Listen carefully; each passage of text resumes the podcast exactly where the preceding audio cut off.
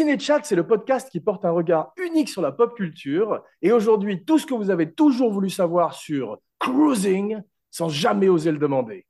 En triplex de Los Angeles, Paris et Marseille, je suis votre hôte Big Daddy Weber, le podcasteur avec la tête dans le cuir. Et mes partenaires sexuels sont. Laurent Lachaud, undercover podcaster. Jeff Domenech, ça se lave en machine, un pantalon en cuir? Et bienvenue dans Bienvenue Cinéchat. dans Cinéchat.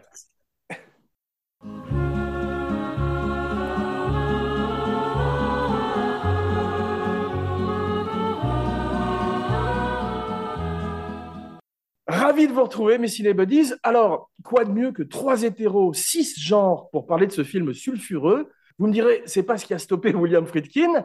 Et ceci dit, je ne désespère pas que l'un d'entre nous fasse son coming out avant la fin de l'émission. Ce serait bon pour nos chiffres d'audience et ça nous éviterait peut-être d'être cancel. Alors, sois fort, Jeff. Tu sais ce qu'il te reste à faire. C'est pour le show, c'est pour le bien du show. Un show qui, grâce à toi, entrera peut-être dans les annales. Pardon. Oh. En attendant, Laurent choisit son bandana, ajuste sa coquille et nous parle de la jeunesse du film dans un chapitre qui a pour titre Une brève histoire drôle. Jeff. Un homo va chez le marchand de légumes pour acheter une salade. Le vendeur lui demande L'es-tu? L'homo lui répond Oui, mais je vous interdis de me tutoyer. Ah oui, c'est en fait on est pour c'est pour les grosses têtes. Les grosses têtes de nœuds aujourd'hui.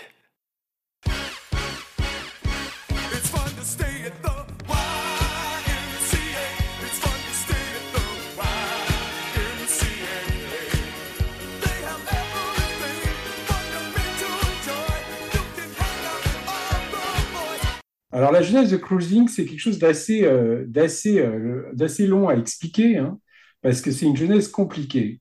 Euh, vous savez qu'en fait, ça a commencé euh, par un livre, hein, un roman d'un type qui s'appelle Gerald Walker, euh, qui s'appelle Cruising, donc, hein, comme le nom l'indique, et qui a été au départ, en fait, repéré par Brian De Palma, vraiment à sa parution en 1970.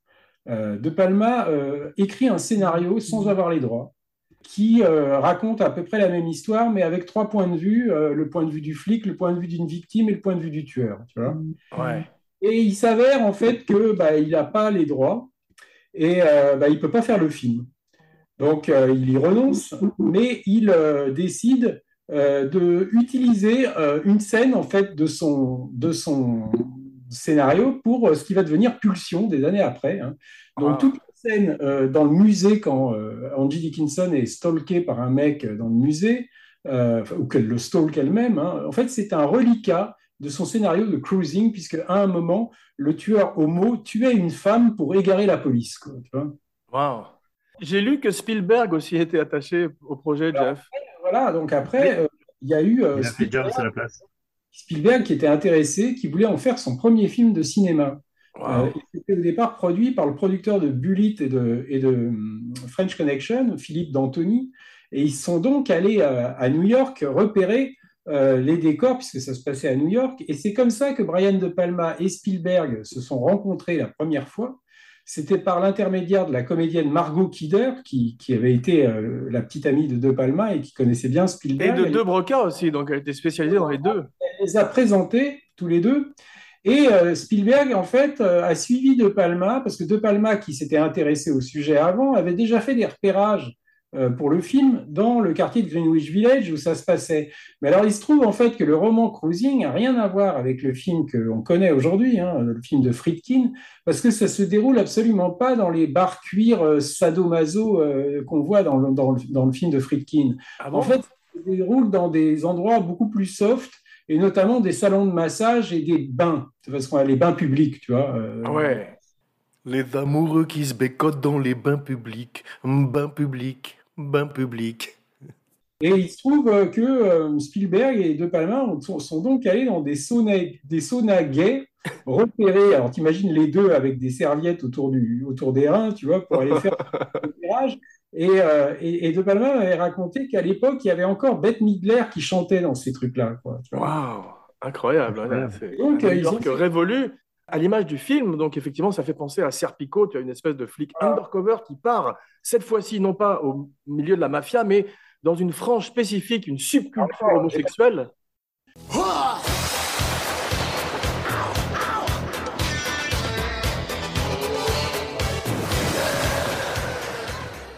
Donc euh, le projet Spielberg, ça n'a pas marché. hein. Ça, c'était en 1900. euh, En fait, le film aurait dû se faire en 1972. Et euh, bah, finalement, il ne s'est pas fait. On peut, on peut quand même méditer sur ce qu'aurait été la, la carrière de Spielberg si elle avait commencé par Cruising, tu vois, même si Ouais. c'était pas euh, la version cuir, euh, c'est peut-être pas évident que ça aurait pris le même tour. Il se trouve après que Philippe D'Antoni n'est pas arrivé à monter le, le film, il a laissé tomber. Mais euh, il y a un autre producteur qui s'appelle euh, Jerry Weintraub qui a repris le bouquin et qui l'a apporté à William Friedkin en disant euh, ça m'a l'air très bien pour toi. Et Friedkin, qui avait déjà été approché par Philippe D'Antoni, puisqu'ils avaient fait French Connection ensemble, avait déjà dit non, non, moi, ça ne m'intéresse pas. Et il se trouve qu'à la même époque, Friedkin avait un copain, flic, qui servait pas mal de conseiller technique sur ses films, qu'on voit d'ailleurs dans French Connection, qu'on voit dans Cruising, qu'on voit dans Sorcerer, qui s'appelle Randy Jurgensen. Et euh, il se trouve en fait que Randy Jurgensen est un des flics à qui cette histoire était arrivée, puisque c'est inspiré euh, d'une vraie histoire hein, d'un tueur de gays euh, au début des années euh, 70. Et il y avait eu plusieurs policiers envoyés undercover pour se faire passer pour des gays. Et Randy Jurgensen avait été un de ces flics-là. Il se trouve que euh, lui, euh, bah, ça avait, euh, lui, il était allé dans les bars un peu déviants, qui commençaient déjà à éclore, hein, les bars un peu cuir, euh, pas tout à fait les mêmes que dans le film, mais euh, c'était déjà pas les, mêmes endroits que dans le roman. Et lui avait été assez traumatisé par cette histoire et il a commencé à raconter son expérience à Friedkin. Et en fait, Friedkin a été intéressé plus par l'expérience de Randy Jurgensen que par le roman de Gerard Walker. Donc il a rappelé euh, Jerry Weintraub pour lui dire que ça l'intéressait, mais s'il pouvait changer le roman. Et il se trouve en fait que donc la scène gay euh, avait vachement évolué à New York. Donc ces bars cuir à partir de 1978-1979 étaient partout dans, à Greenwich Village. Et euh, Friedkin, ça le fascinait parce qu'il y avait un côté complètement euh, bon, masochiste, enfin tout le côté. euh, et puis tous ces gars en cuir qui, dans la journée, étaient des, respectables banquiers ou des, ou, des, ou des commerçants, tu vois, qui se transformaient le soir en espèce de, de, mecs complètement cloutés, tout ça. Donc il y avait un côté Dr. Jekyll et Mr. Hyde qui le, qui le fascinait là-dedans. Et, euh, et, il a, et il connaissait, en fait, ce qui était drôle, c'est que tous ces bars cuir, au mot, hein, appartenaient à la mafia. Et euh, Friedkin était très pote avec un, un, un des chefs de la mafia new-yorkaise qui s'appelait Manny the Horse, Manny le cheval, tu vois. Et donc, il est allé le voir pour lui dire Est-ce que tu me donnes l'autorisation de tourner dans, dans, dans ces bars-là? Et le mec, lui, était complètement hétéro, le, le mafieux, et il prenait juste ça pour du fric, tu vois. Et il lui dit Mais pourquoi tu veux faire un film là-dedans? Alors, il lui explique Voilà, j'ai- un film, le scénario, machin. Il lui donne l'autorisation, tu vois. Donc, euh, c'est comme ça qu'ils ont pu tourner dans les vrais bars.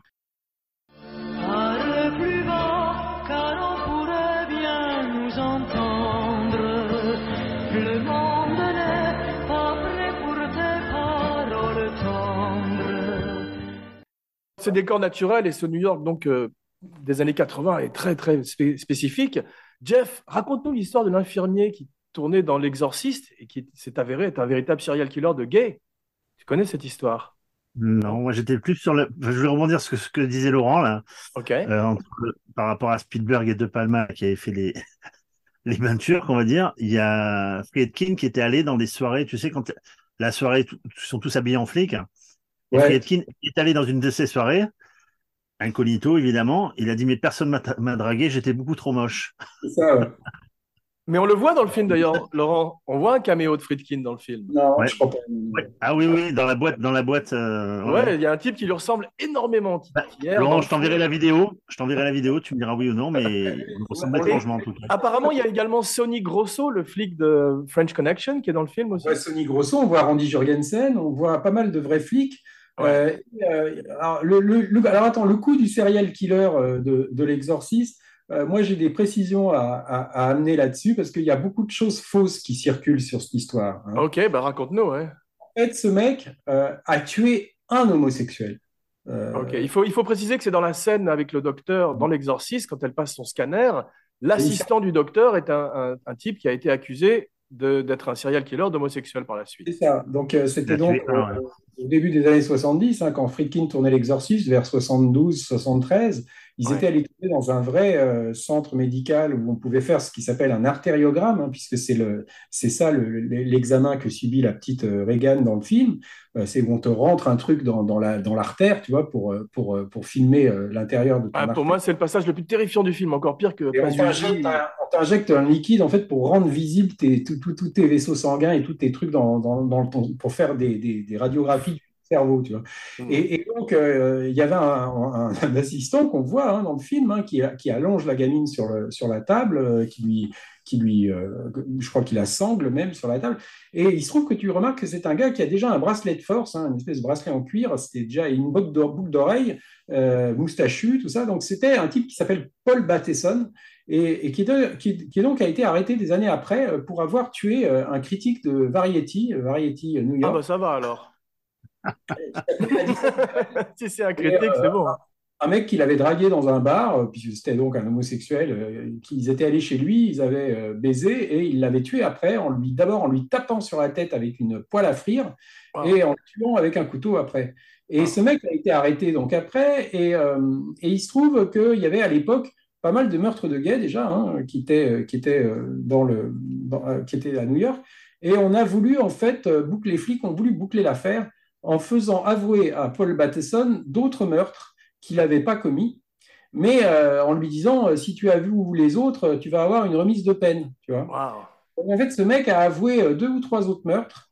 Euh, il a fait euh, 15 ans de tôle, je crois. Il est sorti, je crois, euh, il n'y a pas si Et il est longtemps. avec nous aujourd'hui. Patrick?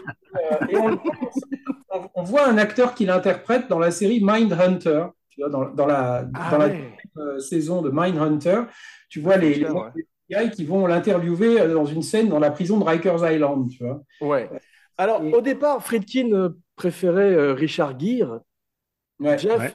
tu vas nous parler maintenant d'Al Pacino. Tu vas arrêter d'astiquer ta matraque et euh, nous parler un petit peu d'Al dans un chapitre intitulé, en hommage à Atman, Say hello to my little friend. If you'll be my bodyguard,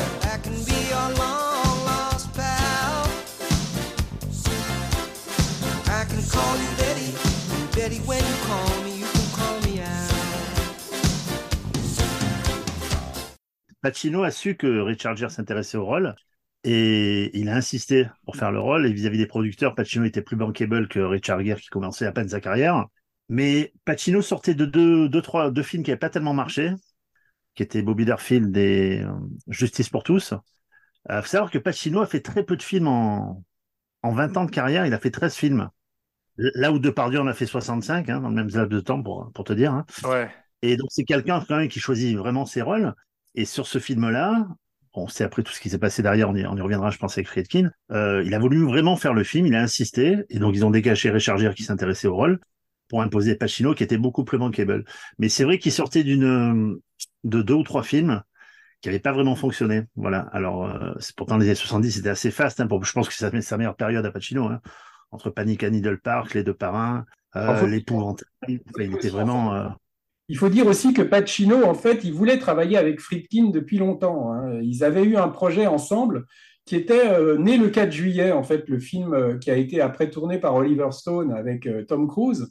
En fait, au départ, ça a commencé comme un film réalisé par William Friedkin que Oliver Stone avait écrit et que Pacino devait interpréter.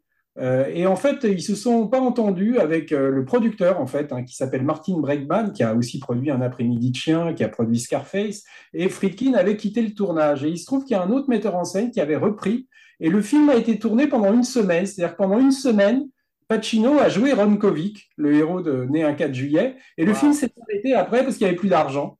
Euh, donc il doit exister quelque part des photos d'Al Pacino avec une moustache. Je crois même que Jean en avait posté une une fois, euh, où on le voit avec Jack Lemmon. Ah, Et il se préparait en fait pour Né un 4 juillet. donc, cette expérience avortée avait quand même laissé Pacino euh, dans l'envie de tourner avec Friedkin. Donc, euh, quand il a su, après que Friedkin tournait euh, un film avec une histoire un peu sulfureuse, comme ça, dans le milieu homosexuel, il faut quand même pas oublier qu'un des rôles qui ont, qui ont fait la gloire d'Al Pacino, c'est un rôle d'homosexuel, hein, c'est euh, Un après-midi de chien.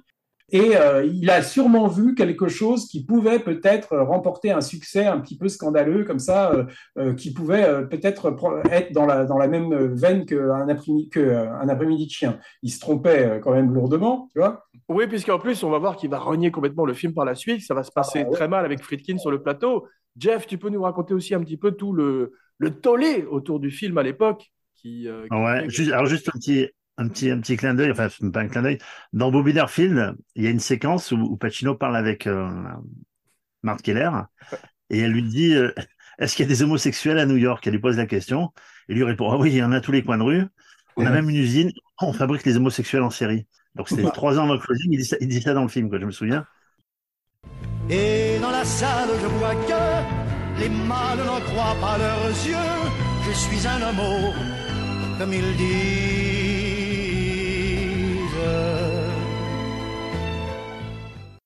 Effectivement, les, les ligues homosexuelles de l'époque protestent dans la rue, ils, ils font tout pour ruiner les prises, tu as vu, avec euh, des, des panneaux réfléchissants pour casser la lumière du chef-op, des, des ils font du bruit, tout ça. corps. Mm. Ils, ils jouent du corps dans la rue pour, euh, pour, empêcher euh, de tourner les prises. Ouais. Et euh, on imagine ce que ce qui a pu motiver euh, Pacino de qui, sortait de, de l'acteur studio, c'est-à-dire que le mec il, interprète un flic qui va se plonger dans, un milieu différent, donc on peut imaginer que c'est ça qui l'a intéressé. Ensuite, moi je trouve ça pas très fair-play de sa part parce qu'il savait quand même le film qu'il allait tourner. Ok, je pense qu'il a lu le scénario. Euh, savoir que ces fameuses 40 minutes que Friedkin a rajoutées et qui ont été censurées, ce qui étaient vraiment des, des, scènes vraiment pornographiques. Friedkin a fait exprès de les mettre pour que la censure les supprime, histoire de laisser passer les autres scènes que lui voulait. Tu vois Donc Ouais. c'était c'était une stratégie de sa part, quoi. Et le, le pseudo qu'il prend, je sais pas si vous avez remarqué, parce qu'il change de nom évidemment, puisqu'il rentre dans la peau d'un autre personnage, il se fait appeler John Sform, alors qui entre autres est un amiral anglais, mais c'est surtout le mathématicien du film Un homme d'exception, tu sais, qui avait été joué par, euh, comment il s'appelle, euh, Russell Crowe Ouais. voilà, par Ron Howard, Mm. et qui était un homosexuel, mais euh, qui était pas, qui assumait pas son homosexualité, ce monsieur-là. Voilà. Ce qui est drôle, c'est que son nom de flic avant qu'il ne change de nom, c'est Steve Burn. Ce qui est pratique Burn, ouais. pour, euh, Non, Burns. Ouais. De suite, Laurent, Raconte-nous un petit peu. Alors, euh, moi, je voudrais savoir, Friedkin parle mal de Pacino dans la presse. Il dit qu'il est arrivé non préparé, que ça s'est pas très bien passé. Raconte-nous un petit peu, toi qui as interviewé Friedkin, qui est son ami. Qui moi, je l'ai connu quand même euh, longtemps et on a beaucoup parlé de cruising. euh, parce... Alors, il faut dire une chose, c'est que moi, j'ai rencontré d'autres gens après euh, qui, qui... Friedkin, des fois, arrange un peu la, la vérité. c'est très difficile de savoir ce qui s'est vraiment passé hein, avec, parce que euh, il m'a raconté en fait que euh, Pacino était un imbécile, euh, qu'il avait renié le scénario alors qu'il disait qu'il avait changé le film, alors que en fait tout était dans le scénario et, euh, et, et, et que jamais à la fin, euh, parce que Pacino découvre à la fin que son personnage peut peut-être être un assassin lui aussi, tu vois. Enfin, Il y a une suit- ambiguïté, un petit peu comme euh, Rick Descartes dans Blade Runner. On ne sait pas si c'est un répliquant. Et Pacino aurait dit que ça, ça n'était pas dans le scénario et que, euh, que, que Friedkin aurait donc remanié, euh, Et changé qu'il le l'aurait joué différemment s'il avait su qu'il était un des suspects. Et Friedkin dit que c'est complètement faux, que cette dimension était là depuis le début et, et, et, et que lui était euh, assez con et qu'il pensait que c'était un film à la French Connection où il jouait un flic héroïque. Bon, je pense pas que Pacino soit idiot quand même au point euh, de croire qu'il faisait French Connection en faisant ce film, tu vois. Quoi. Euh, je pense que la vérité doit être un petit peu des deux côtés. Ce qui est sûr, c'est que ça s'est très mal passé, qu'après c'est surtout que, que Friedkin a interdit, alors c'est ce qui a vraiment euh, provoqué le, le break-up entre les deux, c'est que Friedkin a interdit à Pacino de venir voir les rushs et de venir au montage, tu vois. Euh, et, et- et c'est quelque chose que Pacino fait souvent. Et Pacino avait la réputation quand même d'être assez chiant et de venir euh, au montage et à demander à ce que euh, tel, tel plan soit enlevé, que, que tu vois, enfin, à, vouloir être un petit peu interventionniste sur les montages. Et Friedkin, qui supporte pas que les acteurs viennent l'emmerder, tu vois, je pense, a senti venir le truc, a senti aussi que Pacino était très très influençable et qu'il était très très choqué par les manifestations des homosexuels pendant le tournage. Donc je pense qu'il a eu peur que Pacino, en voyant le film, euh, commence à vouloir euh, mettre son grain de sel, euh, à, demander des changements et tout.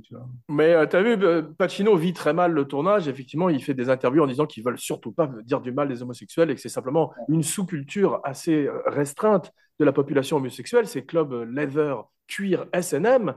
Mais euh, Jeff, jusqu'à présent, dans le cinéma, bon, c'est toutes ces, toutes ces protestations dans la rue. Les, les homos n'avaient même pas vu le film. Mais c'est vrai que jusqu'à présent, dans le cinéma américain, ils étaient tout le temps représentés soit comme des victimes, soit comme des psychopathes. Je veux dire, de, de- du psychose de, de- Hitchcock en passant par euh, la corde de Hitchcock aussi, c'était souvent des Mhm. personnages troubles. Et là, ils ont peur, une fois de plus, que ça mette une image horrible sur le. Et c'est vrai que c'est c'est un monde quand même très violent et que Friedkin, qui vient du documentaire, de, le filme ça de façon incroyablement réaliste. C'est un film des années 80, mais plus des années 70 presque. Ah oui, Et- bah, c'est tourné, c'est tourné en 79. hein. C'est ça, et c'est un an avant l'arrivée du sida, et c'est une sous-culture, une, une capsule temporelle d'un monde qui disparaîtrait, en tous les cas pendant un temps, si tu veux. Ouais, euh, D'ailleurs, il y, a- il y a les deux flics au début qui parlent. Ouais, Euh, il y a Joe Spinell et qui dit à cette époque-là, on joue au baseball, au football dans, dans ces quartiers-là. Et regarde ce que c'est devenu, quoi. ouais. Joe Spinell qu'on retrouve dans Le Maniac, et c'est vrai que c'est les mêmes ambiances de William Lustig ou des films de Frank Euh, Henenlotter de ce New York glauque fait, et graffité. Ça, ça fait penser à Taxi Driver un peu au début, tu sais, quand, Ouais. quand ils regardent les, les deux flics, quand ils regardent, regarde ce que cette rue, ce que cette ville devient. Il y a, il y a un peu ça dans, dans Robert De Niro aussi. Tu as hein. raison, et quand ces deux, et quand ces deux homos habillés en cuir arrivent, tu as presque l'impression d'un gang de The Warriors. Warriors come out to play. Alors, tu, sais que celui, euh, tu sais que celui qui est habillé en femme avec les longs cheveux blonds là euh, qu'on Ouais. voit, Ouais. c'est en fait le frère de Brad Davis, l'acteur de Midnight Express. Waouh, qu'on va faire bientôt dans le- dans l'émission. Mais il ressemble à Kevin Bacon, un petit peu dans JFK. JFG. Enfin, en tout cas, c'est le frère de Brad Davis et, euh, Je et je crois que Brad Davis avait auditionné pour Cruising aussi pour jouer euh, le rôle d'Al Pacino. hein. Ouais. Et Il me semble qu'il m'avait raconté ça.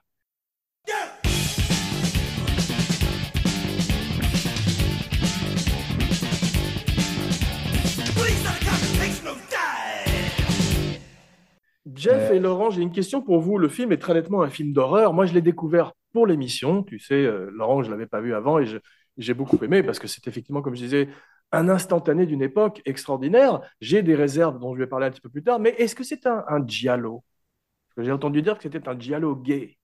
Il y a des petites scènes, c'est vrai, quand on voit forcément les scènes, euh, enfin, Laurent saura mieux que moi. Bah, il y a des scènes qui font penser à, à certains films d'Argento, bien sûr. Moi, c'est ce que ça m'a, c'est l'influence qu'on voit. Le, il y a même des images subliminales lors du premier, du premier meurtre, qui Ouais. sont très courtes. On voit des images de sodomie et on peut imaginer que c'est un, un reflet de la lame de couteau qui rentre dans, le, dans la chair Ah de oui, victime. Bravo. Non, mais il a fait, il a fait exprès, Domenech. Moi, il m'avait Hein raconté qu'il s'était marré à faire ça pour, pour justement euh, un petit peu euh, faire une sorte de, de- de pied de nez à- au comité de censure. C'est-à-dire que c'était du genre, les mecs lui ont demandé de retirer des vraies scènes porno qu'il avait tournées. Il avait fait, comme Jeff le dit, il avait fait exprès de, de mettre ça pour être sûr que c'était ça qui allait partir en premier. Mais il a laissé quand même, il y a des plans euh, de, sodomie exactement qui durent euh, une seconde qu'on voit chaque fois que le couteau s'abat sur quelqu'un. Ouais, exactement. Mais c'était vrai que c'est un fan d'images subliminales. On avait vu dans l'Exorciste Ah oui. le démon Pazuzu qui apparaissait comme ça par ça. flash. Ouais. Et c'est une technique que reprendrait David Fincher quand il insère un pénis dans, le- dans, le, dans Fight Club. ouais. Et c'est vrai que c'est un film d'horreur parce que quelque part, tu peux vraiment presque voir ça comme une suite de l'exorciste, presque, parce que tu as, ce, ce tueur en fait qui change de visage constamment, quoi, mais qui parle tout le temps avec la même voix, comme si c'était un démon qui passait de, de, de, de, de corps en Exactement. Moi, je me suis demandé si c'était pas cette casquette en cuir qui était possédée à la manière de Christine. Ces gens qui se la passent deviennent tous des tueurs. Et, il y a- et tu as raison parce qu'il y a cette comptine enfantine que chante le tueur. Jeff, ça rappelle Freddy Krueger. C'est ça. Ouais, mais en plus, le Friedkin avait, avait euh, rencontré un des gars qui avait survécu, justement, un gay qui avait survécu à une des attaques, et qui avait dit que le gars chantait cette comptine, le tueur. Wow. C'est ça qui a donné l'idée, l'idée de la mettre dans le film. I'm here, we're here. C'est terrifiant, hein Après, tu sais, Friedkin, il raconte vraiment beaucoup de choses et souvent des trucs euh, assez marrants. Je le soupçonne quand même des fois de, d'améliorer un peu la réalité. Ouais. Imprimons la légende. Hein Oui, oui, il y a des choses. euh, par exemple, il a souvent raconté que, que Steve McQueen voulait jouer dans, dans, dans Sorcerer, Ah, euh, non, dans Sorcerer, et, euh, et, et apparemment, il n'y a aucune trace de ça, à part une conversation téléphonique que, que McQueen aurait eue avec Friedkin, mais dont Friedkin est le seul témoin.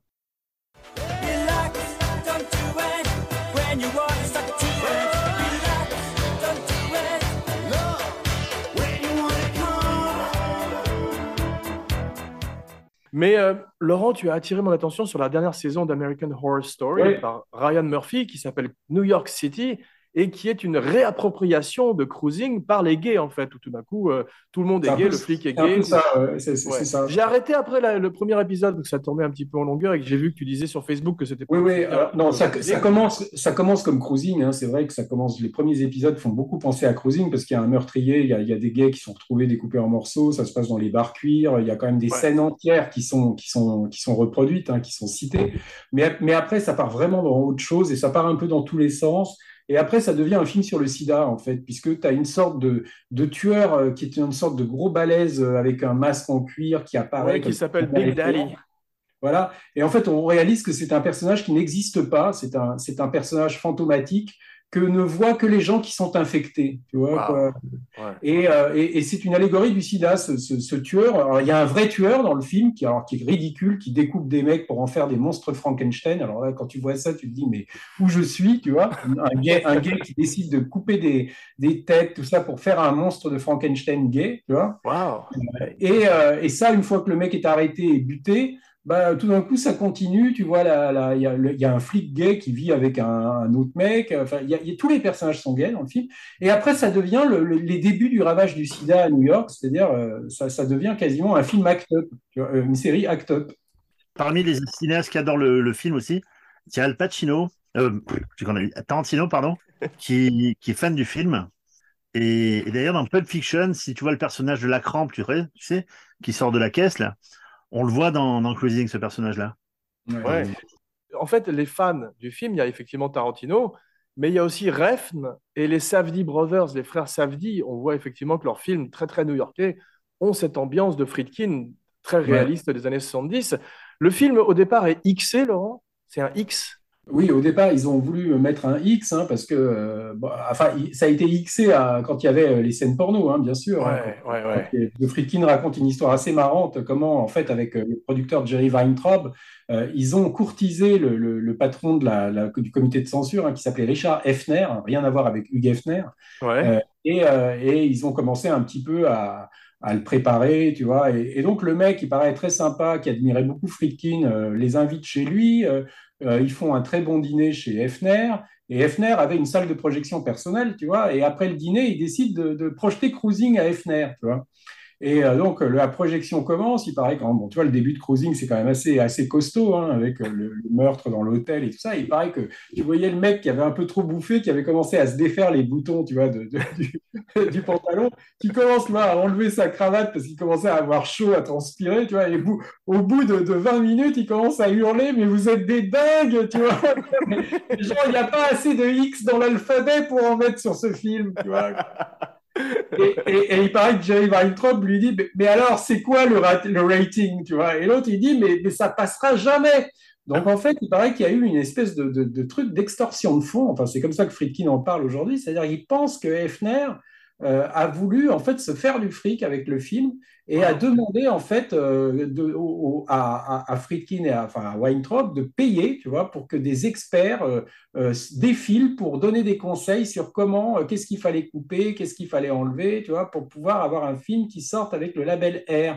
Et ils ont fait quand même pas mal de coupes. Donc, ils ont viré tous les trucs porno, mais il paraît que ça suffisait pas encore. Il a fallu encore couper des trucs. Le film reste, même s'il ne montre pas grand-chose, le film reste quand même très très graphique. Ouais. Et, euh, Jeff, tu as vu le, le film écrit par mon père qui s'appelle Partners? Avec euh, Ryan O'Neill.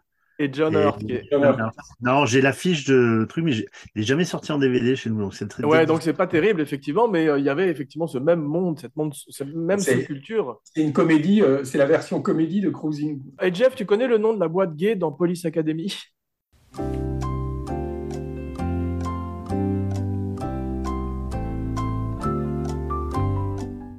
Fucking Blue Boy. L'huître bleue, The Blue Ah. Oyster. Fucking Blue Boy, ça sort d'où alors? Ah, Ça doit Je être les inconnus. Je voulais demander à, à Laurent, dans les scènes coupées, tu sais, il y a le- cette scène où il rentre dans cette boutique et il, lui- il explique la couleur des bandanas, à quoi ça correspond? Quand je pense à Fernand, je bandana. Et d'ailleurs, il met un, un bandana jaune dans sa poche. euh, Dans sa poche C'est pas- euh, C'est c'est pas coupé, ça, c'est dans le film. Al Pacino, non, non, si est dans le film.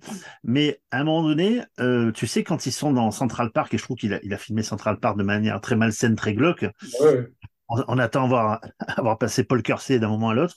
Mais ou même C'est, Jason. euh, Pacino, il part avec un gars, on suppose que c'est peut-être le tueur, qui a un bandana rouge dans la poche et ça coupe. Et après, Oui. on passe à autre chose. Et on ne sait pas si le personnage de Pacino est allé jusqu'à à consommer, on va dire, pour entrer dans son. possible, ouais, je pense qu'il y a eu une coupe là, je sais pas exactement laquelle. Oui, Euh, parce que sinon, il n'a aucune expérience sexuelle, ce flic, avec son étrange coiffure euh, comme Alain Delon dans le gang. Ouais. Et, et surtout, le, c'est quand même, enfin, pour un acteur de la trempe de Pacino à l'époque, accepter d'être à poil sur un lit, le cul à l'air, les, les mains attachées à ses pieds, Ouais, ça, c'est te, quoi ça te donne quand même une idée du pouvoir de persuasion de Friedkin, quoi. Tu vois. Il portait des culottes, des bottes de moto, un blouson de cuir noir avec un aigle sur le dos. Sa moto qui partait comme un boulet de canon semait la terreur dans toute la région.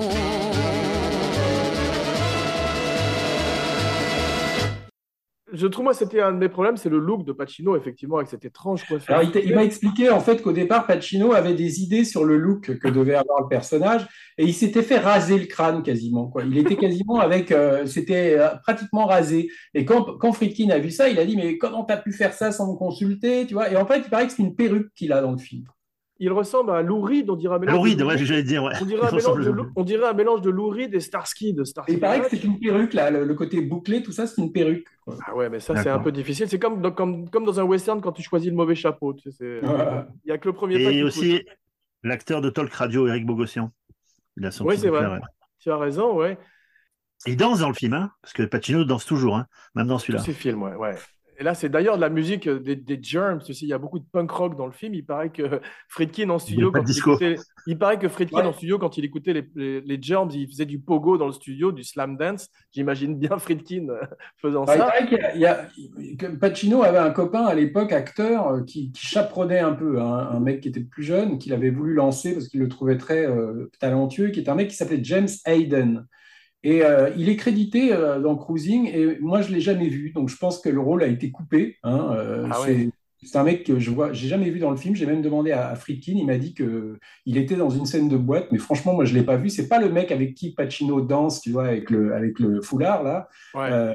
Mais il se trouve en fait que c'est un comédien qu'on voit dans Il était une fois en Amérique aussi de, de Sergio Leone, hein, qui est un des, il joue un des quatre copains de Robert De Niro. C'est c'est celui qui en fait dans, dans quand ils sont petits, c'est celui tu sais qui achète la religieuse là euh, et qui bouffe le- la pâtisserie pendant que la fille.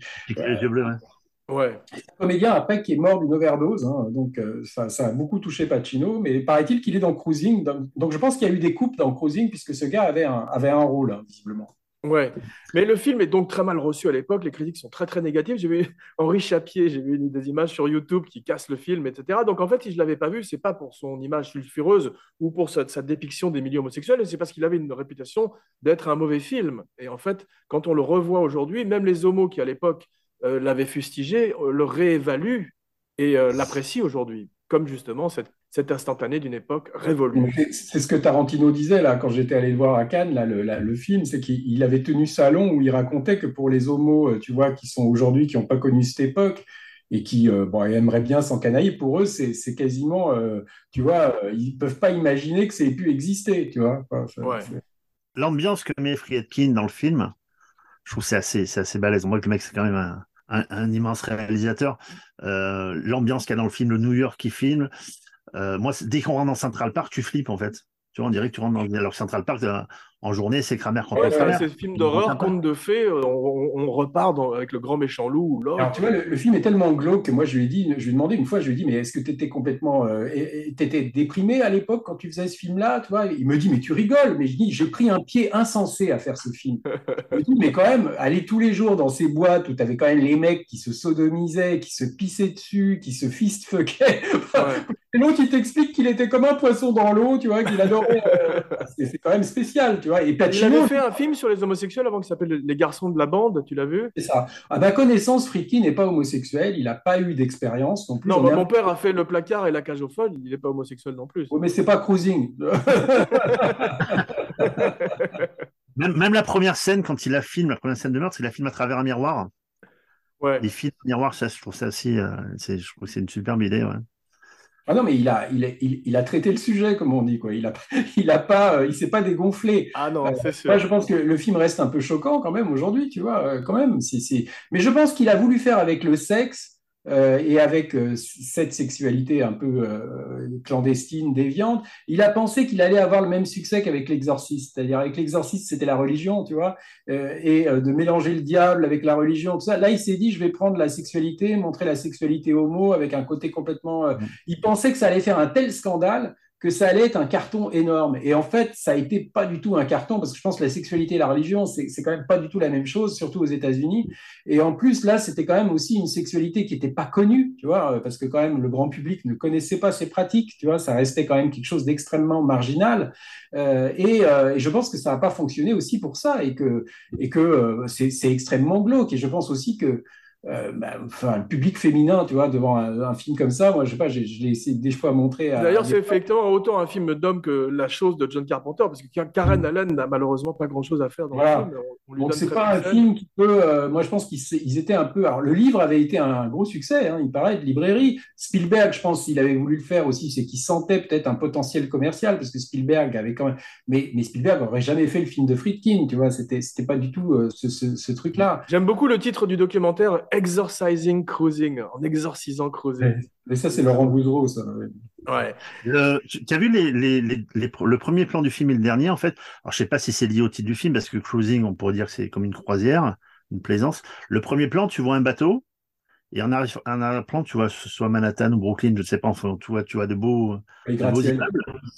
Et tu revois pareil au plan final, mais vu du côté des gratte-ciel, un autre bateau qui passe, mais avec des à New York un peu plus pauvres. Et voilà, tu peux te dire que tout le long du film, tu as, nagé dans les, dans les eaux marécageuses de, de C'est vrai, River. c'est Oui, pour, te image. dire que, c'est pour te dire qu'on est revenu au point de départ, c'est-à-dire que ça va sûrement continuer. C'est-à-dire que- qu'il va sûrement y avoir encore des meurtres, tu C'est ça, euh, pour, pour, euh, euh, le titre, cruising, c'est les flics, de, les flics qui font du cruising dans leur voiture et les homos, donc les gays qui font du cruising dans les bars. C'est ça le jeu. Mais cruising, non, non, cruising, ça s'applique aussi aux hétéros. hein. Voilà. Par exemple, toutes les, les scènes d'American Graffiti, quand tu Ouais. vois les mecs draguer en bagnole, c'est cruising, ça s'appelle cruising. quoi. D'accord. Dragué, ouais. Mm. Draguer en voiture. Tout, tout, tout, vous saurez tout sur le zizi, le vrai, le faux, le laid, le beau, le dur, le mou, qui a un grand coup, le gros touffu, le petit joufflu, le grand ride et le montpelé, tout, tout, tout, tout, je vous dirai tout sur le zizi. Tu connais le film de James Franco?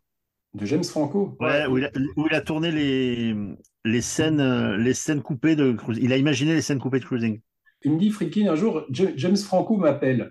Ouais. Je ne connais pas, je décroche. Il me dit, voilà, je suis en train de faire un film sur euh, les scènes coupées de cruising. C'est-à-dire, je voudrais euh, montrer ce que tu as coupé dans cruising. Et il me demande, il y avait quoi alors Et l'autre, il lui dit, mais tu es en train de le tourner là Il dit, oui, oui, mais en gros, il savait pas quoi tourner, tu vois. Ah, Et donc, il lui explique tout ce qu'il a filmé. Et l'autre, il dit, ah ouais, mais, mais je peux pas montrer ça. et, et- et du coup, euh, il me dit qu'il a jamais vu le film de James, Franco. Moi, je, moi, je l'ai regardé euh, rapidement, euh, le- parce que tu le trouvais à un moment. Ouais, Ça n'a aucun intérêt. Tu vois rien Ouais, de spécialement pornographique. C'est chiant. Et ça décrit simplement le, un personnage qui ressemble à celui d'Al Pacino. Mais tu vois, bah, enfin, c'est très emmerdant. C'est- Il n'y a Ouais. rien de scandaleux, il n'y a rien Il y a de- un formidable casting dans Cruising. Je ne savais pas qu'il y avait James Remar, savais- euh, Paul Sorvino. Jeff, tu as vu Paul Sorvino? C'est dommage qu'il ne coupe Ah, pas pas de l'ail comme dans Les. Affranchis. Il est plus mince, hein, il mangeait pas les pâtes à l'époque. hein. Ah ouais, c'est- il faudrait que dans tous ces films, il coupe de l'ail. Il faudrait un, un film de vampire avec Paul Sorvino où il ouvre la bouche et il y a sept vampires qui tombent morts. Ouais, il y a un seul rôle féminin dans le film. Karen Allen, qui avait donc fait American College juste avant, et bon après qui a fait, qui est devenu superstar avec Indiana Jones. Mais c'est le seul rôle féminin du film. Ouais. C'est vrai, elle n'est pas très bien servie.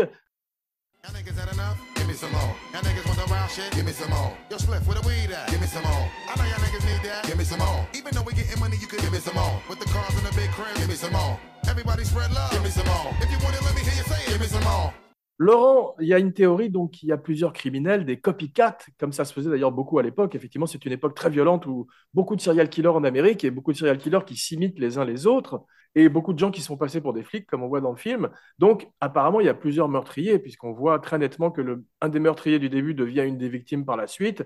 Et Friedkin fait comme Hitchcock quand il met plusieurs Madame Bates, c'est-à-dire qu'il prend, ou De Palma dans Pulsion, il prend plusieurs acteurs pour jouer le criminel, pour ça. brouiller les pistes. Pour brouiller l'écoute du speaker, Et il a raison, parce qu'effectivement, sinon on reconnaît tout de suite un criminel. Même dans Scream, tu sais, de- dans Scream, euh, Mm. Wes Craven avait demandé à plusieurs personnes de se mettre dans la tenue de- du personnage. du- du- Ah, sauf que là, tu vois vraiment les visages, c'est pas les mêmes, donc il n'y a pas de doute. hein. C'est Ouais. des- Madame Bates, tu vois, tu vois vraiment rien, c'est juste une silhouette dans Psychose. Il a vrai. pris un autre comédien, mais là, tu vois vraiment que c'est pas les mêmes. Mais, euh, mais je, je pense franchement qu'il n'y a pas de. Je pense qu'il y a un moment où le film devient un peu confus, c'est-à-dire qu'il ne sait plus trop. euh, Il y a, une, première partie qui est extraordinaire sur le côté documentaire, sur le côté mystérieux. Et après, on a l'impression que l'enquête policière reprend un peu le dessus et que ça devient un procédural, un peu, enfin un truc un peu, tu vois, euh, euh, finalement moins surprenant. C'est-à-dire tout le passage après, quand il repère le vrai tueur, quand il le suit jusque dans sa chambre d'étudiant, qui s'introduit dans sa chambre d'étudiant. euh, euh, je trouve le film moins, moins intéressant à partir de là. Oui, et puis en plus, tu sais, on parlait d'Hitchcock, il disait comme d'habitude, meilleur est le méchant, meilleur est le film, et je trouve que ce méchant est, est un petit peu en dessous de attend. Il est pas là. C'est pas Buffalo Bill tout d'un coup. Il n'y a pas de second souffle comme dans Le Silence des agneaux quand elle part derrière Buffalo Bill. Alors que là, elle, elle part devant un acteur qui était un petit peu insipide. J'aurais préféré, d'ailleurs, tu parlais de Paul Kersey, que ce soit euh, Bronson en cuir. T'imagines Bronson en, en- en cuir tout d'un coup Ah, T'es terrorisé. I'm the bad guy. Duh.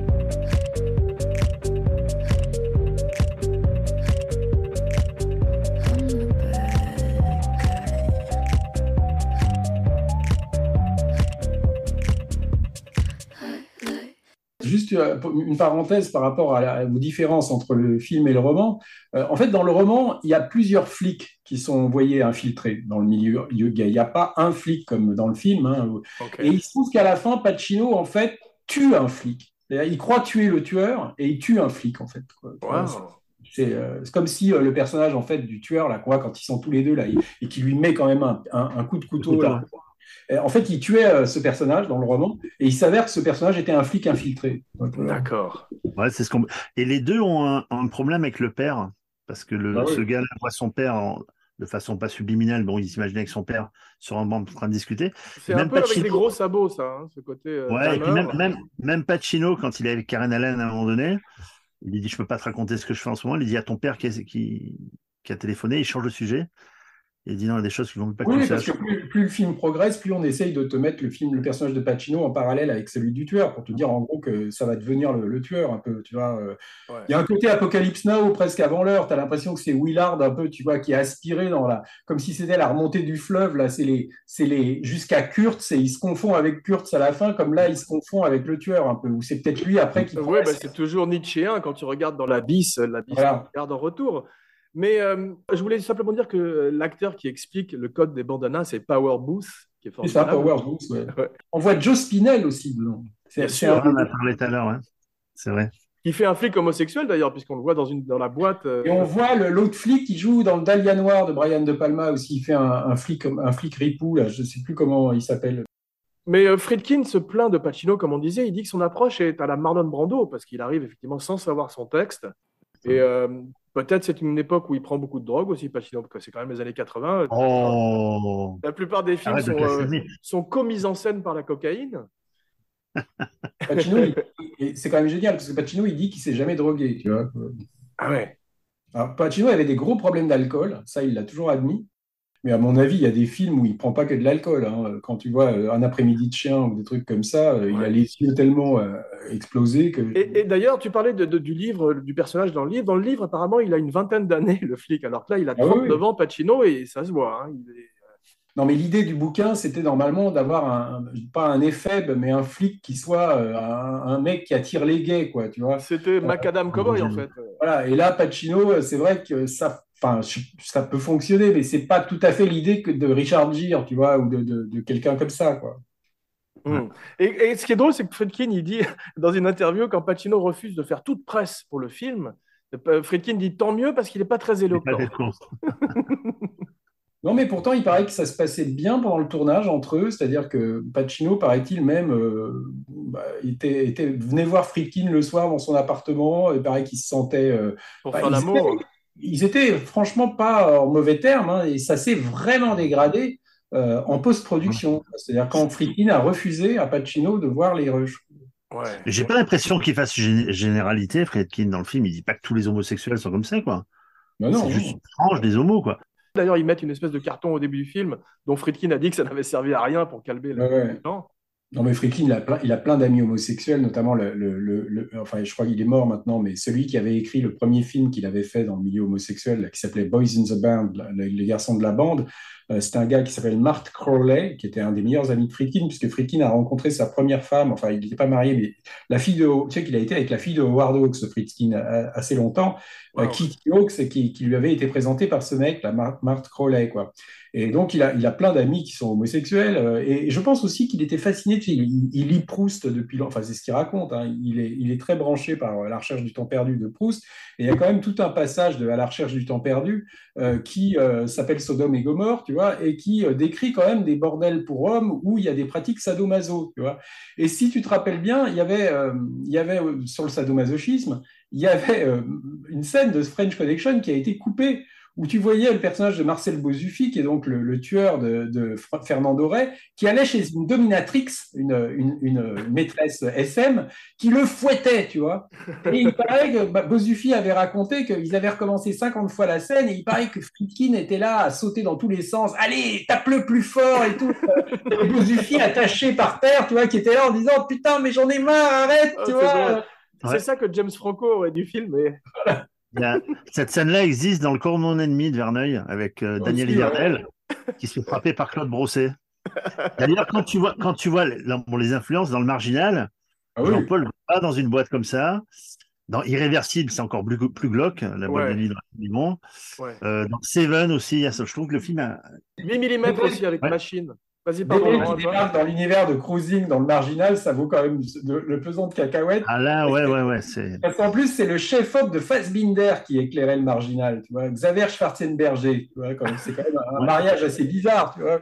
La boucle qui était sur l'As des As. Et d'ailleurs, c'est pour ça que Fassbinder est venu voir Jean-Paul sur le tournage de l'As des As.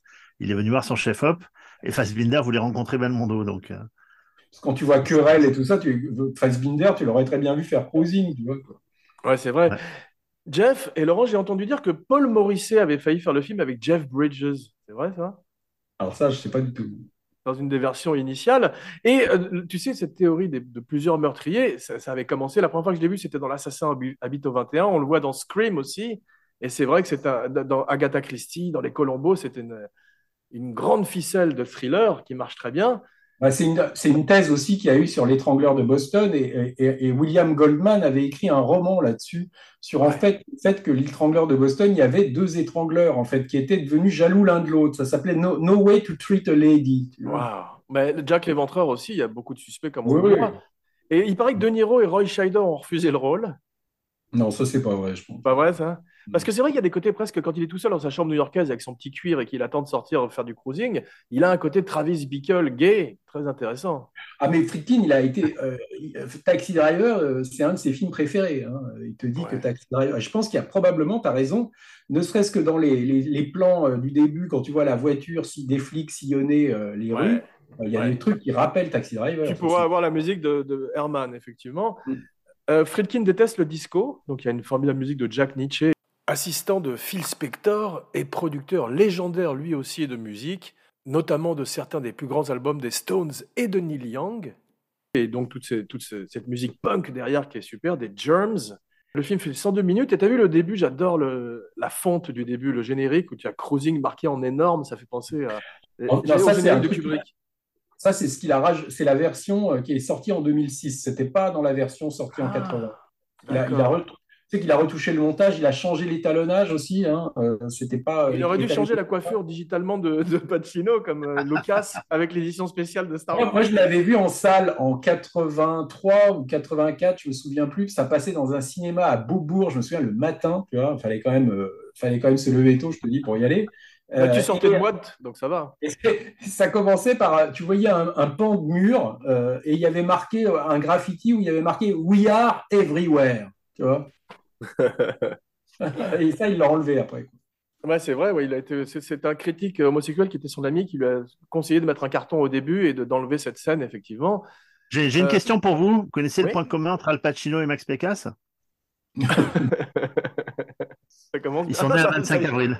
C'est la rubrique de Jeff, c'est euh, les anniversaires.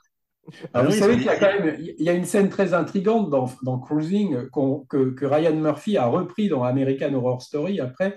C'est quand euh, ce suspect est interrogé chez les flics, où tout d'un coup tu vois arriver une sorte de gros balèze black en string, tu vois, Incroyable. avec un chapeau de vrai cowboy, et qui se Un met à, filer des grandes claques à- au suspect et qui repart comme il était venu, tu vois. Et moi, j'avais demandé à Friedkin, j'avais dit, mais c'est quoi ce truc? Parce que depuis que j'ai vu le film, je, je me, je me- je me dis, cette scène, c'est tellement surréaliste. Et alors, il me dit, attends, c'est pas du tout surréaliste, c'était quelque chose qui existait à l'époque. Ouais. Quand ils voulaient faire parler un mec et que normalement les flics n'avaient pas le droit de cogner, tu vois, eh ben, ils engageaient ça. C'est-à-dire, ils engageaient un mec, une sorte de culturiste comme ça, black, avec un chapeau de cow-boy et un jockstrap. Et le mec venait les tabasser parce que si le gars après allait dire il y a un gros black avec un chapeau de cow-boy en jockstring qui m'a tabassé, personne n'allait le croire, tu vois. Faut savoir que le, bled du film, c'est un vrai flic. Waouh. C'est Mais je, probablement un pense vrai que, mais, mais je pense que Friedkin s'est un- inspiré de Claude Zidi dans Inspecteur la bavure. Dans cette scène. Ça continue. C'est vrai, hein Tout le monde a des jockstraps, tout le monde a des coquilles dans le film. C'est vraiment c'est orange mécanique, mais il n'y a plus de pantalon tout coup. Alors, Friedkin, il t'explique aussi qu'il y a une influence d'Harold Pinter dans le film, parce qu'il adore Harold Pinter. Il a commencé même, euh, un de ses premiers films, c'est une adaptation d'Harold Pinter. hein, c'est le, comment, le, le Birthday Party. Euh, bon, moi, je connais pas par cœur Harold Pinter, mais je vois pas trop dans ce que j'ai vu ce qui peut se re- ressembler à Cruising. Non, c'est vrai. Attends une seconde, je vais faire un peu de poppers.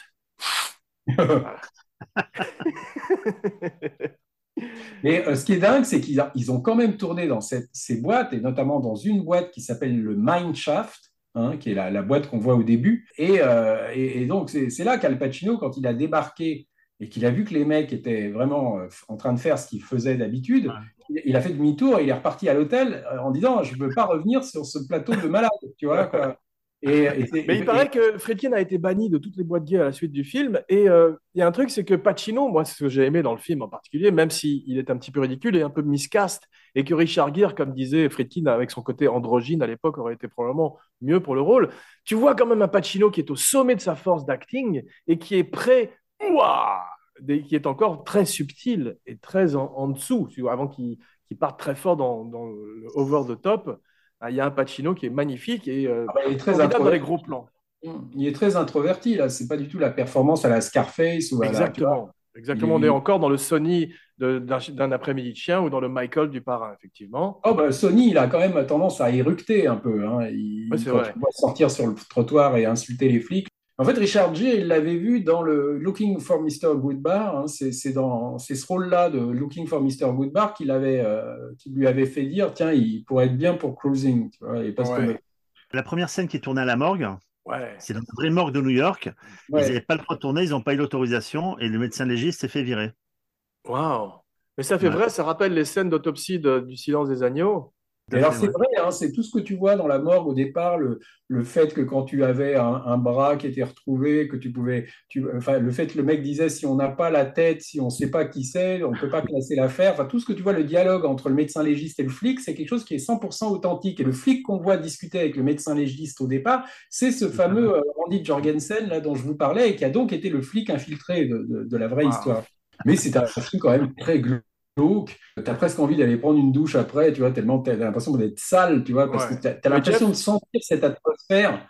Jeff, tu parlais de Central Park et c'est vrai que c'est sublimement filmé, ces lumières bleutées. On a l'impression aussi d'être dans, des, dans un vendredi 13 ou euh, des, des films d'horreur complètement. Et- Et c'est un film d'horreur parce que c'est quand même bien avant euh, Seven, Le silence des agneaux et tout ça. C'est quand même un vrai film de serial killer aussi, tu vois, euh, même s'il y a une dimension un peu fantastique. moi, Oui, et puis dans Halloween, tu sais, ils expliquaient qu'il était le mal pur, expliquait Donald Pleasance en parlant de The Shape. Et en fait, c'est The Shape aussi, ce tueur-là, puisqu'il passe tout d'un coup d'un gay à l'autre, peut-être surtout s'il y a plusieurs tueurs, et c'est le, le mal à l'état pur. Mais c'est surtout une allégorie du sida, euh, alors que ça ne se voulait pas ça, puisqu'à l'époque, ils ne savaient absolument pas que ça existait. Hein, puisqu'ils ont, quand ils ont tourné, euh, je pense qu'il y avait peut-être déjà des gens qui étaient tombés malades, mais c'était pas, on ne savait pas encore ce que c'était. Et, et, m'a expliqué après qu'il euh, y avait euh, dans son équipe technique euh, beaucoup de gens homosexuels, et notamment il avait recruté pas mal de gens euh, bah, qui travaillaient dans le quartier de Greenwich Village, donc qui, qui étaient gays. Et il me dit que a, a priori, il pense que les, les deux tiers, voire les trois quarts de son équipe technique sont morts aujourd'hui. Tu vois. Wow. Mais c'est pré-police scientifique aussi, puisqu'ils ne peuvent pas véritablement utiliser l'ADN. Donc, Ouais. On, on sent effectivement ça a complètement bouleversé, euh, la, la police scientifique a complètement bouleversé la donne. Et, Le euh, dernier, le dernier cadavre du film, tu sais, quand il y a Paul Sorvino qui vient, qui est le, vo- Le, le- le voisin de, je crois qu'il s'appelle Ted Bailey, le voisin de, de Pacino dans le film qui meurt dans, dans ses toilettes. ouais. Il a, et je crois que c'est fait exprès, il a la même position que sur un album de David Bowie qui s'appelle Lodgers. Ah oui, vas c'est vrai. Spécial dédicace à Romain Lenoff. Moi, il me l'a dit, ça, Friedkin. Il m'a Faire dit des images pour Romain. Il s'était inspiré d'une pochette de Bowie qui s'appelle The Lodger ça. euh, pour euh, la, la pose du mec. Ouais. Mais on n'est pas loin du Summer of Sam, effectivement. C'est cette époque où il y a des serial killers à chaque coin de rue. Et euh, surtout un, un New York qui n'existe plus. C'est ça aussi qui est la- le côté time capsule du film. ouais. Euh, c'est ça. hein. Moi, je, je te dis, quand Tarantino disait le, le, le gay d'aujourd'hui, quand il voit ça, il est complètement. euh, Enfin, c'est, il aimerait prendre sa machine à remonter le temps pour retourner là-bas, tu vois, parce que c'est quand même Mm. tellement un truc à New York qui est complètement clean aujourd'hui. Là, tu Et- vois, les rues sont sordides. C'est vrai. Et j'ai pensé à quelque chose, vu que le tueur, apparemment, son goût, c'est des petits bonhommes frisés comme ça, comme Pacino. Peter Falk aurait dû jouer le rôle. Genre Colombo gay, ça aurait été Il génial. a tourné avec, avec euh, Friedkin, Peter Falk. Il a fait ce film-là qui s'appelle The Brinks Job. Ah, c'est vrai, j'avais oublié, dis donc. J'étais, j'étais pour l'info, j'étais à New York en, en juillet 1980. J'ai passé une semaine là-bas, ouais. J'étais jeune, j'avais 10 ans. Hein. Et ça a été tourné en, en, en 79 et c'est sorti, je crois, pendant, pendant le printemps ou le, le- le printemps 80, je crois, quand c'est sorti. Mais ça a été un. Moi, je pense que c'est un film qui a fait plus de mal à la carrière de Friedkin que Sorcerer même. Donc, ça a enfoncé le clou. Il a mis combien de temps à tourner un autre film derrière? Où il a mis, euh, je crois que après, ça a été Deal of the Century, c'était trois ans après, quoi. tu vois. Ouais. Non, non, puis il a fait une- il a surtout eu un problème après, c'est qu'il a fait une attaque cardiaque quasiment euh, deux, trois mois après la sortie de Cruising. Je sais pas si c'est lié à ça, hein, mais il a failli mourir. Il a été, euh, il, allait au studio. hein, et moi, il m'avait raconté qu'il était en voiture et tout d'un coup, il a senti mais un poids sur la poitrine, mais énorme, et il, il s'est quasiment affalé sur le, le volant. Et par chance, il était à 50 mètres de la porte du studio. Donc les gens ont vu sa bagnole s'arrêter, tu vois. Ils ont réussi à le, à le, à le sortir de la voiture et à appeler une ambulance, sinon il était mort. Et Il y a un acteur qui est mort comme ça. Maurice Biro. Ouais, Friedkin, il a tendance à, en rajouter parce qu'il t'explique qu'il a carrément fait une near-death expérience, qu'il a vu la lumière blanche, tu vois, et, et- et le tunnel, quoi. Et, et en fait, il, il- il dit qu'il a survécu maintenant parce qu'il t'explique qu'il il a repris conscience dans la salle d'opération après avoir vu justement la lumière blanche et tout ça. Ça, je suis sûr que c'est pas vrai, mais il, a Comme Roy Scheider dans, dans le film de Bob Fosse. Voilà, et il te dit en fait, euh, si je suis revenu, c'est que God didn't want the guy who made the exorcist. Ah, c'est très bon ça. Ce qui est marrant, c'est que le mec qui fait Cruising, c'est le même mec qui fait l'exorciste, qui a exactement le même fonctionnement. C'est-à-dire qu'il se dit, euh, et comment l'époque a changé? C'est-à-dire que les gens ne veulent plus voir des trucs glauques. Euh, déjà, Sorcerer, tu vois, ça avait été euh, déjà euh, aussi ça. Mais le cinéaste, c'est toujours le même. C'est toujours un gars qui veut raconter les mêmes histoires, simplement. Il est plus en adéquation avec la zeitgeist, quoi. Avec C'est vrai, mais. Cruising est quand même, à mon avis, son troisième meilleur film. Ah bah, moi, je, moi, je trouve que. Alors, moi, j'aime beaucoup To Live and Die in LA, j'aime beaucoup euh, Sorcerer, j'aime fédérales, ouais. L'Exorciste, j'aime beaucoup French Connection. Euh, et j'aime beaucoup Cruising. Moi, il y a cinq films de lui, tu vois, que, que j'aime vraiment beaucoup. Ouais, J'aime un peu moins les autres après, mais, mais, Ouais. mais disons que tu Vous les avez vu le tueur qui a, qui a son couteau dans sa botte? Moi, si j'avais un couteau dans ma botte, je passerais mon temps à me, plan- à me le planter dans le pied. C'est comme les gens qui ont leur flingue, tu sais, dans le pantalon. Non, parce que Ah. c'est qu'on te fouille pas généralement, tu vois. C'est quand on te fouille, on te fouille comme ça, mais c'est rare qu'ils aillent voir dans tes chaussures. Oui, c'est vrai. a James West, James West était dans le talon. Ah ben, Ouais, c'est vrai. Alors aujourd'hui, je ne sais pas si la- le, le pouvoir de, de fascination du film, ça vient aussi du fait que je pense qu'on pourrait plus faire un film comme ça. Euh, C'est quasiment impossible, je pense, avec une star. J'ai entendu parler, Laurent, d'un film qui s'appelle L'inconnu du lac, qui est un film qui est plus homosexuel, puisqu'il a des scènes graphiques. Ah bah oui, oui, Il non, mais raconte là- aussi euh, une- Ah, un tueur. L'inconnu du lac, tu vois des, des scènes homosexuelles comme dans un porno homosexuel, vraiment. Euh, En fait, mais euh, C'est mais un, film, un fait par Alfred Hitchcock Sucker. C'est un thriller gay. Non, mais c'est, c'est- je veux dire, tu peux pas, t'as pas de vedette là-dedans. T'as, t'as des gens euh, qui sont pas du tout euh, connus et c'est un, un Pierre, petit Pierre de film. la Longchamp, je crois qu'il tourne ça. Oui, mais euh, il n'est pas connu à l'époque. C'est quand même pas une star. Alors que le film, je l'ai vu à Cannes, et j'avais, dans les membres du jury, il y avait Donald Sutherland, mais- qui était anéanti. mais t'imagines les mecs, des fois, ils vont voir les films à 8 heures du mat. Tu vois, tu te tapes l'inconnu du lac. ouais, l'inconnu du lac à 8 heures du mat, il était, il était avec sa femme, c'était, euh, c'était limite, quoi. Mais à la fin du film, heureusement que Hal a sa bite et son couteau, hein, parce que sinon, il serait mal euh, dans- dans Central Park, il serait mal. Et euh, il devient détective. Tu as vu, il est promu à la fin du film. Ah en oui. fait, est-ce que c'est pas une prequel de Serpico, ce film, en fait? Non, Il a mais gardé la casquette. Pacino, il s'est dit, mon plus gros, mes plus gros succès, c'est, euh, en dehors du parrain, c'est Serpico, un flic, c'est Dog Day Afternoon, un homo. Là, un flic et un homo, pourquoi ça marcherait pas? Enfin, ils ont, tu vois, ils ont ce Le mode combo, de pensée. Donc, ils se sont dit, ça, ça se trouve, il y a tout ce qu'il faut pour que ça refasse un gros succès. C'est vrai. Et Aujourd'hui, il paraît que si Pacino croise Friedkin, mais il ne le regarde pas. Hein, c'est, Wow. c'est- Moi, j'ai parlé à un type qui s'appelle Laurence Grobel, qui était un, un des meilleurs amis d'Al Pacino, qui a fait un livre d'entretien avec Al Pacino, qui est sorti, euh, je crois, chez Sonatine en France, tu vois, euh, qui est un grand intervieweur. hein. C'était- il a même fait un livre d'entretien avec Brando. C'était un des meilleurs intervieweurs de, de Playboy Magazine. Et moi, il m'a raconté un peu l'autre son de cloche, hein, c'est-à-dire la version Pacino de ce qui s'est passé pour Cruising, sur Cruising. Et c'est vrai que c'est pas tout à fait exactement ce que raconte Friedkin. Alors, je sais pas si c'est la vérité, mais, mais je pense que la vérité est au milieu, tu vois.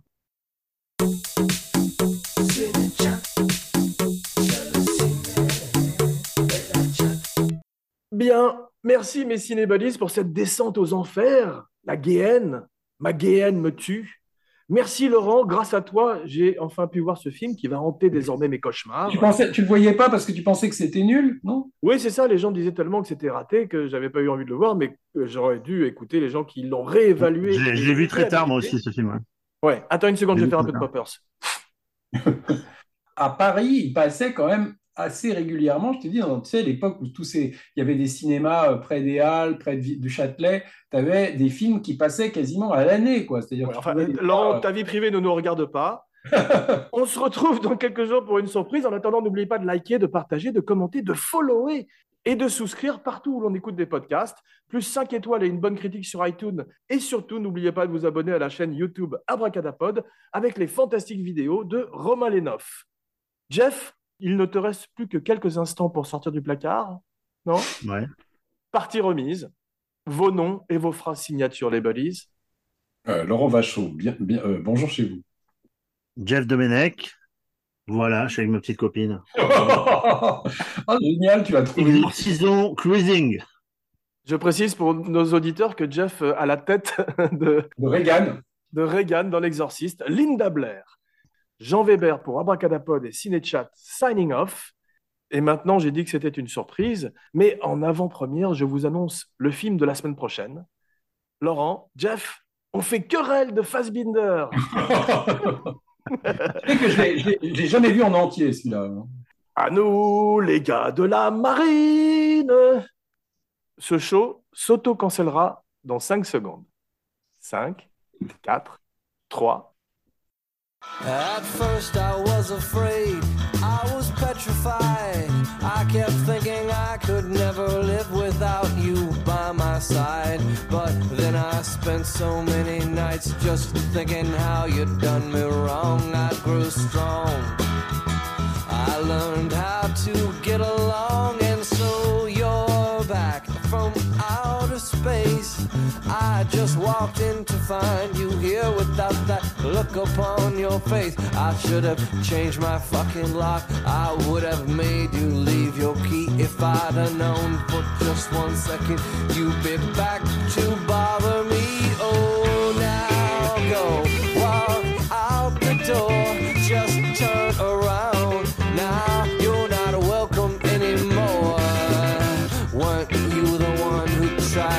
Break me with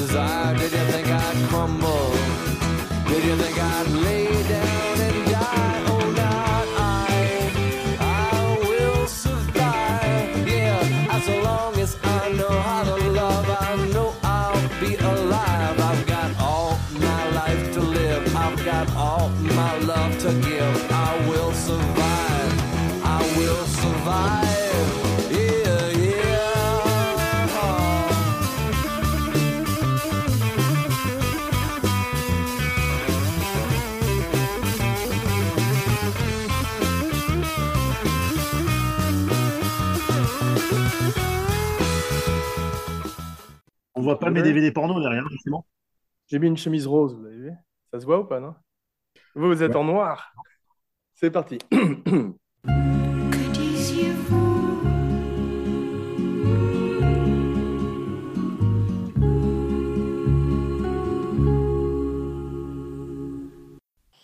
bienvenue dans Cinéchat. Pod.